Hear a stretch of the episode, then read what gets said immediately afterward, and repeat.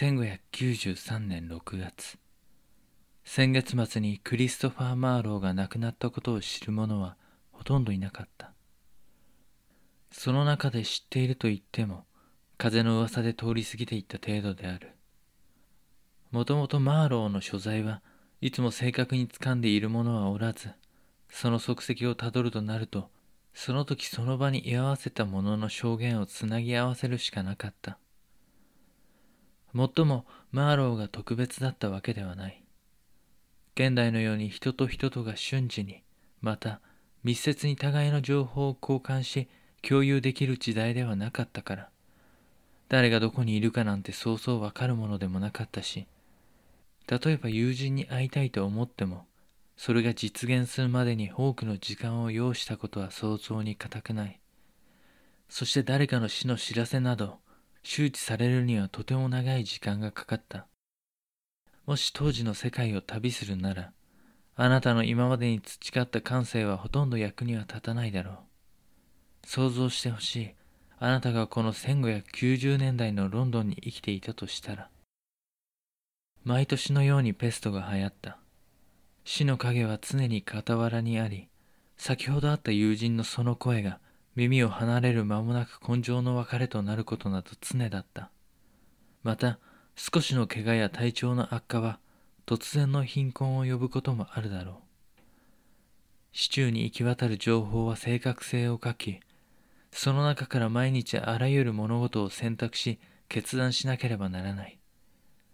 生存した者が何も特別賢かったわけではない。ただ生き続けていられるのはそのほとんどが偶然に過ぎなかったのだ。家族や自身の人生を守ろうと卑しくも必死に日々を積み重ねより良い明日は来るものだとそう信じながら時に人々と手を取り合い時に人を踏みにじってでも歩み続ける。世界の変化は現代よりダイレクトにあなたを窮地に陥れるがそれでもなお紡いだ日々は尊さにあふれているはずだ。ただそんなこととは関係なくそう全く関わりはなく崩壊はある日突然訪れたりもするのだがそれでも言えることはいつの時代でも変わらない。首に絡まる過去が喉を締めつぶすかもしれない。丸くなった背中を未来という厄介者が力いっぱい蹴飛ばしてくるかもしれない。そうであっても声を震わせ歌い手足を振って踊り世界という舞台に自分の足で立たなければならない。この世界に生き続けていたいと思うなら墓場きをしていると伝わってくる。物乞いだろうが貴族だろうが女だろうが男だろうがそんなことは関係なく皆誰しもがそうやって自分の生きるべき場所をさまよい探し歩いていたのだと。さて、話は1593年。詩人たちは自身の存在を示すため、また金を得るためそれぞれ奮闘していたようであるが、この時、劇団たちはどうしていたのだろうか。海軍大臣一座とストレンジ教一座はこの年、合同で劇場公演ではなく、地方巡業でしのぐと決めたらしい。彼ら人気劇団合同の地方巡業である。また、ローズ座での連続合同公演を手伝ったペンブルック博一座も昨年の地方巡業は失敗に終わっていたがこの年も巡業に出ることを決意した。ちなみに海軍大臣一座ストレンジ教一座との関わりからヘンリー6世とその続編リチャード3世の演目はペンブルック博一座も演じていたようである。ただペンブルック博一座は前年の失敗と劇場公演による稼ぎがなかったため、巡業に回す資金もほとんどなく、9月にしたためられたローズ座の支配人、ヘンズローからエドワード・アレンへの手紙には、ペンブルク博一座は6週間のうち5週間はツアーに行けず、自分たちの衣装を七入れしなければならないほどだったと伝えている。ペンブルク博一座も有名な劇団であったにもかかわらず、タイミングと不運が重なればあっという間にこのような状況に陥ってしまっていたのだ。惨劇団が地方巡業をしている間ロンドンに残っていた劇団もあった。海軍大臣一座がホームローズ座を離れている間サセックス伯一座がどうやらその座を奪うべくローズ座で公演を強行していたようである。93年から94年明けるまでの期間にかけては多くの劇団が疫病金銭面その他の状況をやりくりしそれぞれの決断で動いていた時期である。この年93年9月の終わり9月25日第4代ダービー博ヘンリー・スタンリーが亡くなった。ストレンジ教の父親である。それに伴ってストレンジ教ファーディナント・スタンリーはダービー伯爵位を継承し第5代ダービー伯となった。ファーディナントは危惧していた。4月に議会を通過したカトリック取締法によってネーデルラントにてカトリックに寝返った謀反人をいとこに持つ彼への目は一層厳しさを増していた上これまで彼は宮廷とスタンリー家の治める地方とのバランスを取ることに注力してきたが予想もつかないような波乱に巻き込まれるのではないかと。元ストレンジ教ファーディナントのダービー伯爵継承については宮廷側も注視していた。なぜなら父第4代ダービー伯とは違い母方の血縁からファーディナントは王位継承権を持っていたのである。それはエリザベスの父ヘンリー8世の遺言にもエリザベスの後はこちらの家系が王位を継承すると書かれている。エリザベスがいなくなれば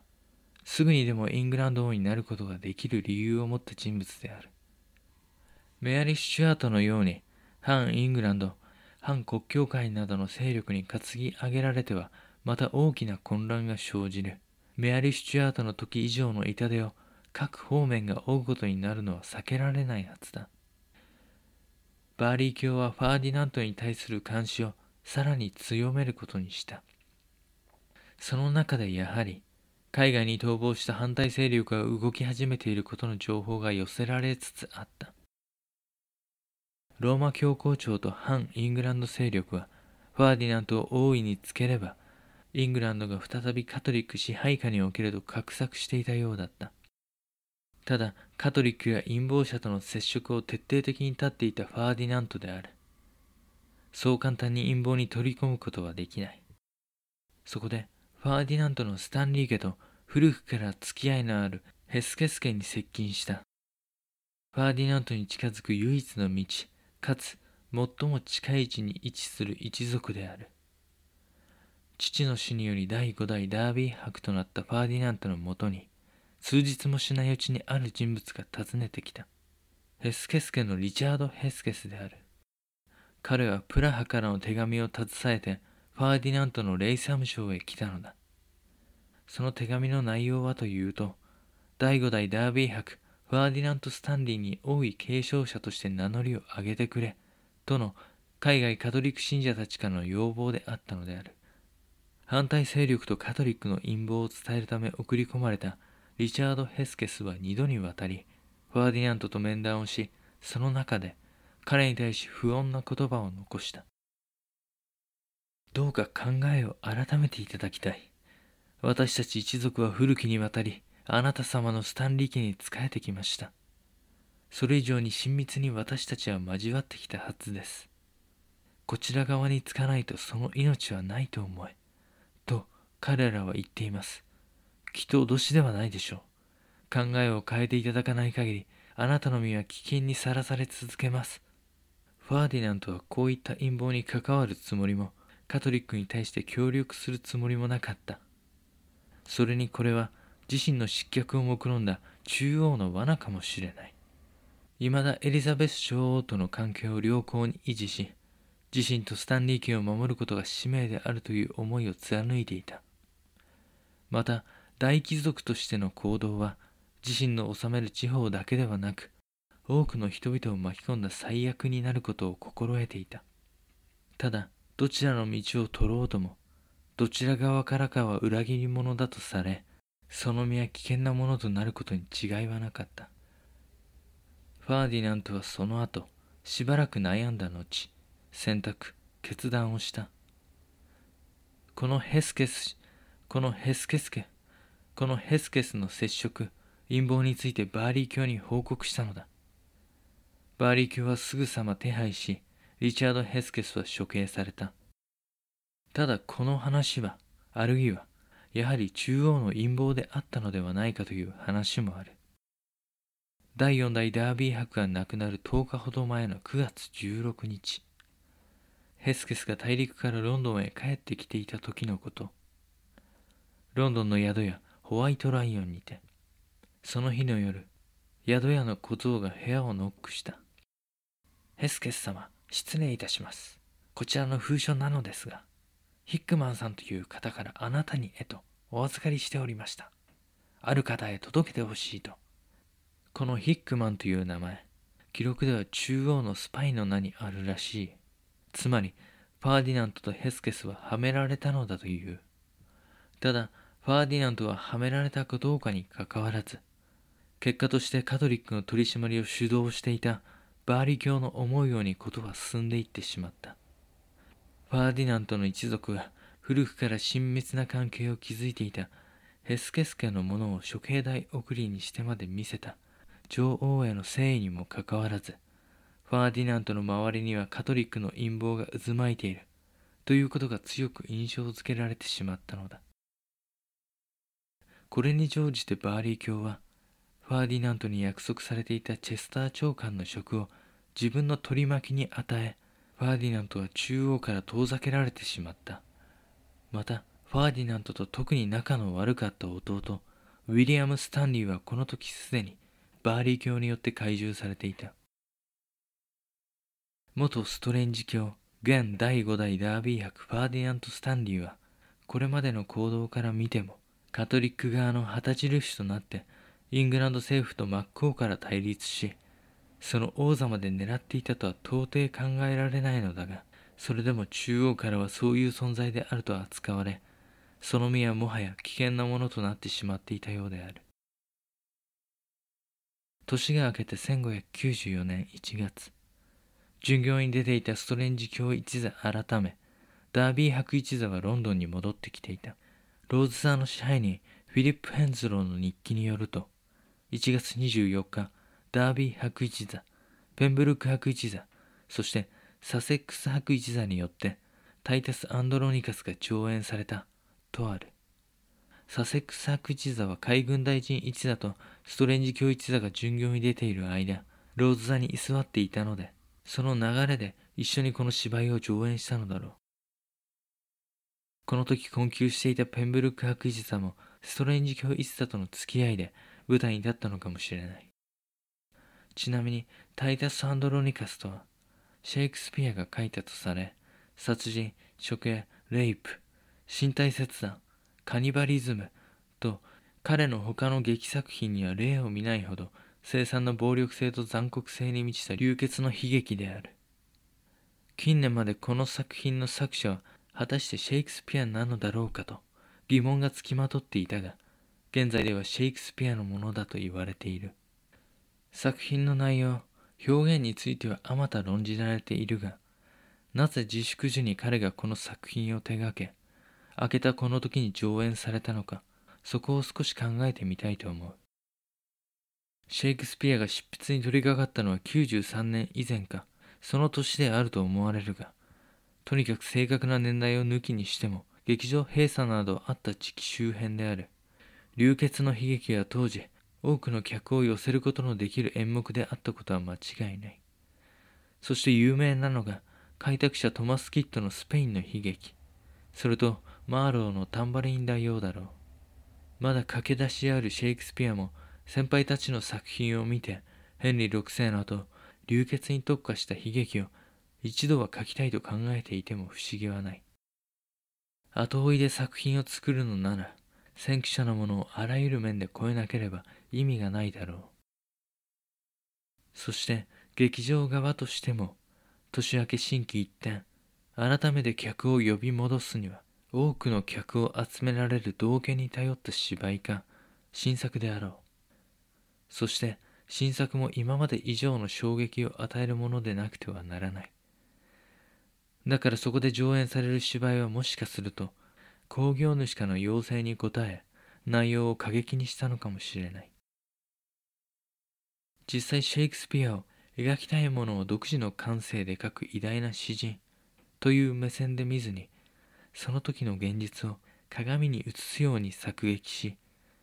客や劇場、つまり消費する側のニーズを取り込んだ形で描いていた商売人としての見方をすれば、この時のタイタス・アンドロニカスという戯曲制作、作品上演はビジネスとしてうまいやり方に思える。記録を見るとやはり、この時シェイクスピアはどこかの劇団に所属していたわけではないようだ。劇場側、興行主たちと付き合っていたように思える。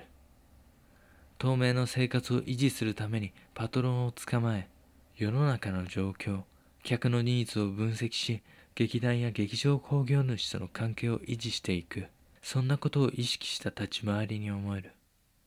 ただこの時はまだ、そういった願望を持ちながらも、完璧に行えていたわけではないのだろうが、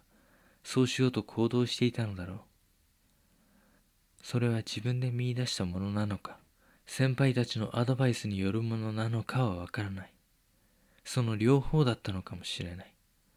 ただ、役者とは違い、才能も名声もありながら、あっけなく消えてしまう先人たちのその姿をそばで見てきた彼の行動と将来設計は、彼らの失敗の積み重ねの上に立っているように思えてならない。1594年春、前年と比べペスト流行の波は穏やかとなっていた。4月、第5代ダービー博ファーディナント・スタンリーは、年明けから続く体調不良が悪化していた。好きな演劇も見に行くことができず、ベッドから離れることも難しくなっていった。